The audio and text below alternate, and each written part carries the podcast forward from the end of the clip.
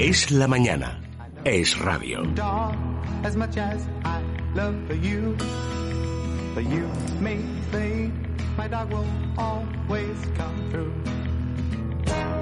All he asks from me is the food to give him strength. All he ever needs is love, and that he knows he'll get. So I love my dog.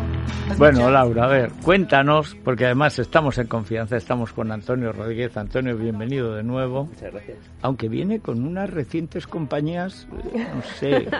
Unos manatíes o algo así he A oído. ver, Antonio, ¿qué has amigos. hecho últimamente? ¿Dónde has pecado? A ver, No he pecado. No. Pero bueno, está dando una vuelta por la selva de Perú. en la selva de Perú. Bien. ¿Y allí qué, qué seres vivos has tratado? De todo. Sí. sí. Manatíes. Sí, allí hemos estado haciendo, bueno, un pequeño proyecto, un centro de recuperación de manatíes, que es una especie de, de vaca de río, y un, un bicho, bueno, una mezcla entre un delfín, un bicho así muy, un tanto peculiar, muy, Y tan peculiar. muy bonito. O sea, que ¿Y es qué pasa? Que están en peligro los manatíes. Están muy en peligro porque se está destruyendo mucho el hábitat, lo cazan también y bueno, colisionan, son muy pacíficos, muy tontidos y también colisionan mucho con las embarcaciones. A veces pasan embarcaciones rápidas con hélices, entonces los... O sea, como los ciervos que se ponen delante del coche, ven una luz, boom, y van a por el coche. Claro, el coche queda mal, pero el ciervo queda peor. Peor, pues estos sí, ¿no? Y, y, bueno, están bastante amenazados, la amenaza es la contaminación del río, la destrucción del hábitat, todo esto, ¿no? Entonces, pues bueno, yo Claro. de vez en cuando tengo una pequeña desconexión y esta vez ha tocado ahí, fenomenal. Bueno, a ver, plantea el tema de hoy porque yo me iría a Catalina de Aragón, que es la que tuvo dos embarazos histéricos que casi cuestan dos guerras entre España e Inglaterra. En este caso más que histérico se ponen un poco tontitas las perritas, hay Sí. que quererlas mucho, mimarlas mucho. Pero bueno, esto surge porque tengo una amiga que nos escucha siempre, Cristina, y ella tiene una perrita, ya ha tenido, tuvo, siempre ha tenido perritas y todas han tenido embarazos psicológicos. Y me dijo, tienes que hablar con Antonio para que venga un día a contarnos todo sobre el embarazo psicológico, porque las personas que tienen una perrita pues suelen eh, ver cómo su mascota sufre. Entonces he invitado a Antonio para que nos cuente todo sobre este, no es una enfermedad, sobre, ¿cómo lo llamamos? Bueno, es eh, lo llamamos pseudogestación, es como una especie de gestación, ella se cree que se ha quedado embarazada y se cree que, que ha parido. Entonces es, bueno, es Ah, una... Cree también que ha parido. Sí. Porque en el caso del embarazo histérico psicológico, que es lo mismo, se decía, porque la histeria era una manera rara de referirse al griego, al latín, en fin, no tiene importancia. La cuestión es que se imaginaban. Bueno, pero es que ha habido reinas que han llegado a estar de ocho meses y medio y no estaban embarazadas. Y todo, la tripa, todos los gestos, las náuseas, todo lo tenían porque querían tener el heredero del trono, que era donde eso se manifestaba, digamos, de una manera más, más dramática. El caso más famoso, pues la mujer de Barba Azul de Enrique VIII fue Catalina de, de Aragón, que tuvo no uno, sino dos. Embarazos eh, neuróticos, psicológicos o histéricos. Y o no como son se inventados los síntomas, además, ¿eh? Claro, el reales. problema es que al final, si llegaba el parto, que es que algunas llegaban hasta el parto. Pero claro, en el parto no había bebé y por lo tanto ahí se acababa la cosa. Pero la perra sigue.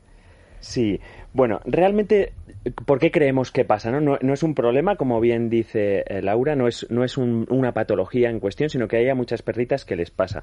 Más o menos se considera que en torno al, al 40-50% de las perritas les pueden pasar estos embarazos psicológicos. ¿Por qué les pasa? Hay varias teorías. Yo, personalmente, la que más me creo es que evolutivamente las lobas tienen la capacidad de poder amamantar cachorros si, por ejemplo, a una de su... Bueno, sabéis que los lobos van en manada, ¿verdad? Si eh, normalmente solamente paren las hembras eh, que están por arriba en la jerarquía. Las otras tienen, tienen abolido el celo. Las otras no son capaces de parir eh, ni, ni, ni de tener celos porque, bueno, pues es una cuestión de, de pirámide jerárquica. Ellas se organizan así, de tal manera que paren O dos sea, o que tres... hay una aristocracia lobuna. Totalmente. O sea, Sí, como sí. en los partidos políticos, que solo, solo salen los de arriba. Muchísimo. Pues eh, pare una o paren dos. Y de tal manera que si a su madre biológica, la madre verdadera, le pasase algún accidente que en la naturaleza pueden pasar, sus eh, congéneres, tías, primas, eh, ma- manada, pueden llegar a adoptar esos cachorritos y producir, producir leche y criarlos, ¿no? Entonces, eh, yo, la- yo y muchos, eh, muchos veterinarios y biólogos eh, creemos que, que, mm, ya le- no está, no está mm, eh, fundamentado científicamente, pero creemos que viene de, este, de esta adaptación. ¿no? De las perritas pueden ser, eh, pueden ser capaces de llegar a, a generar leche y amamantar a quien ellas piensan que son sus hijos. Entonces, ¿qué pasa en casa? Muchas veces ellas un cachorro, o un, un peluchito, incluso un cachorrito, de, a veces de gato incluso que llega a casa, mm, pero hasta juguetes eh, y objetos eh, de madera, a veces, bueno, yo lo he visto hasta con piñas en el jardín, Ay. ojo.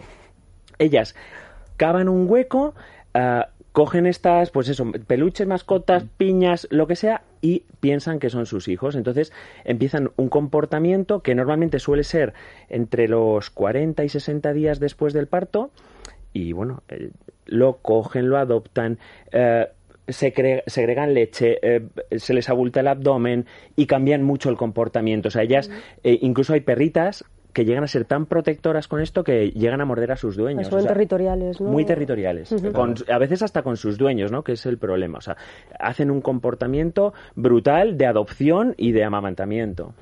O sea Y- que lo de la loba de Rómulo y Remo está fundado. Hay muchas teorías en, en muchas en muchas culturas de lobos criados por por personas, o sea, de, de personas, De- perdona, criadas por lobos. Y hay No, no. muchos vídeos de, de animales de diferente especie que adoptan a cachorritos de diferente especie. También lo que tú decías, una perrita que adopta gatitos o al revés. Sí, sí, sí, sí. Bueno, y, y- y además es que los llegan a amamantar incluso, o sea que hay No, a mí lo que me choca es eso, qué, qué extraño mecanismo, porque es evidente que hay un mecanismo en el ADN que es para Sí. segregar hormonalmente Sí. todo el producto para amamantar y además que eso le dé alimento, Sí. porque puedes eh, crear agua, digamos, que la perra crea que es leche, Sí. pero no, que sea leche y que se amamante la criatura, eso sí que es realmente sorprendente. Sí, sí. Bueno, ocurre entre los en la perra después del celo entre los eh, 40 y 60 días, porque justo en ese momento hay una bajada de la progesterona, que es lo cuando ocurriría el parto si realmente ella se hubiera quedado embarazada. Y por consecuente, una subida de la prolactina, que es la, la hormona que le hace eh, a, la- a las hembras de mamífero el secretar la leche. Entonces, eh, le o sea, evidentemente hay un cambio físico, esas, las mamas se agrandan, empiezan a producir, y si eh, hay un estímulo, a veces ellas mismas chupándose son capaces de, de sacarse la leche, pero bueno, si tienen otro cachorrito otro, o alguien que, que le esté sacando la leche, ya se desencadena un ciclo que empieza a producir leche. Y a partir de ahí a proteger al gatito la perra y encima a morder al dueño si se acerca. No todas, pero hay Pero- algunas que sí, hay algunas que sí. Si están Antonio- castradas, perdón, si están Bueno, muy importante, porque esto es parte de la solución. O sea, ¿cuándo debemos intervenir para solucionar ese problema? Bueno, hay algunas que este embarazo psicológico les pasa muy desapercibido, pero las que son muy buenas madres, eh, de repente se empiezan a producir un montón de leche. Claro, si no hay nadie que le saque esa leche, las mujeres lo sabéis bien, sobre todo las que, las que habéis eh, tenido niños, ¿no? O sea, el- el- la leche dentro de, la, de, de las mamas que no sale... Produce se- mastitis. Sí, mastitis, se puede infectar. Ahí tenemos que intervenir. Nosotros intervenimos en perras que hacen pseudogestaciones muy exageradas con mucha producción de leche que tiene mucho riesgo de infectarse y mm, una, bueno, la solución ideal y, y- y radical es la esterilización, que además no solo por este problema, sino por muchos otros, ¿no? De, de tumores de mama, infecciones de útero. O sea, lo mejor es que si tú no vas a querer criar con tu perrita, como La está mejor, es esterilizada. Porque quitas este problema, muchos otros, pero, pero este también. Oye, interesantísimo asunto, cada día aprendemos más, Laura. ¿eh? Sí, además mundo estas cosas que, por ejemplo, acabamos de aprender que vienen de los lobos, a mí, vamos, me... No sé, son cosas que no piensas y luego te lo dicen y parece lo más normal del mundo. Bueno, pues nada, ya tiene Cristina un dato más para Sí. su... Sí, bueno, fin. lo pidió expresamente, o sea que... Bueno, pues eh, no te quejarás, Cristina. O sea, ya programas a la carta. Estamos llegando ya a un detalle, una especialización, Laura.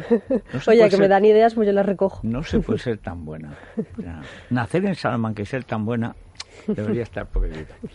Bueno, muchas gracias, eh, Antonio, por venir. Eh, siempre contamos contigo por estas cosas tan raras. ¿eh? Porque esto, en fin, para esto hay que estudiar. Bueno, nos vamos a ir de aquí para allá a, A Oslo, sí, efectivamente. Oslo, capital de Noruega. Sí.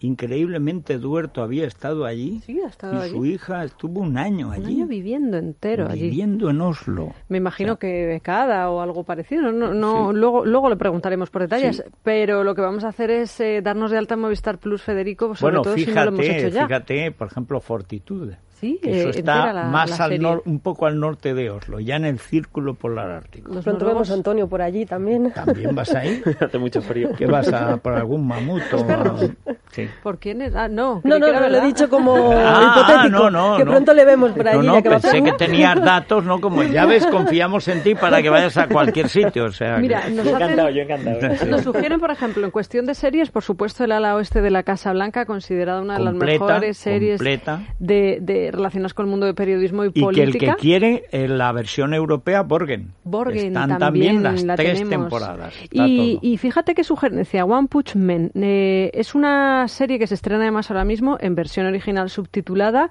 solo un día después que en Japón. Es decir, hay que tener cierta paciencia porque el japonés no es que estemos acostumbrados no es a ello. el sonido habitual, pero, Pero, es una adaptación en anime del, del cómic web, así que los amantes de estos géneros eh, diferentes pueden disfrutar gracias a Movistar Plus de estas propuestas. Y si no tienen Movistar Plus, pues no van a poder. es se que es una pena, la verdad. Esto es como decir, Dios le da pan al que no Que tiene boca. Pues Claro. hay que tener boca. Claro, o sea, claro. ¿qué Pues nada. Pues habrá que morderse los dientes, Bueno, las nos uñas vamos de- a Oslo, o sea, realmente que Víctor de la Serna también conozca Oslo. ¿Cómo se come en Oslo? ¿Qué no se conoce come Víctor? en Oslo? ¿Qué comen en Oslo, aparte de helados? Bueno, pues lo vamos a ver. Mini hamburguesas. Es la mañana. Es radio.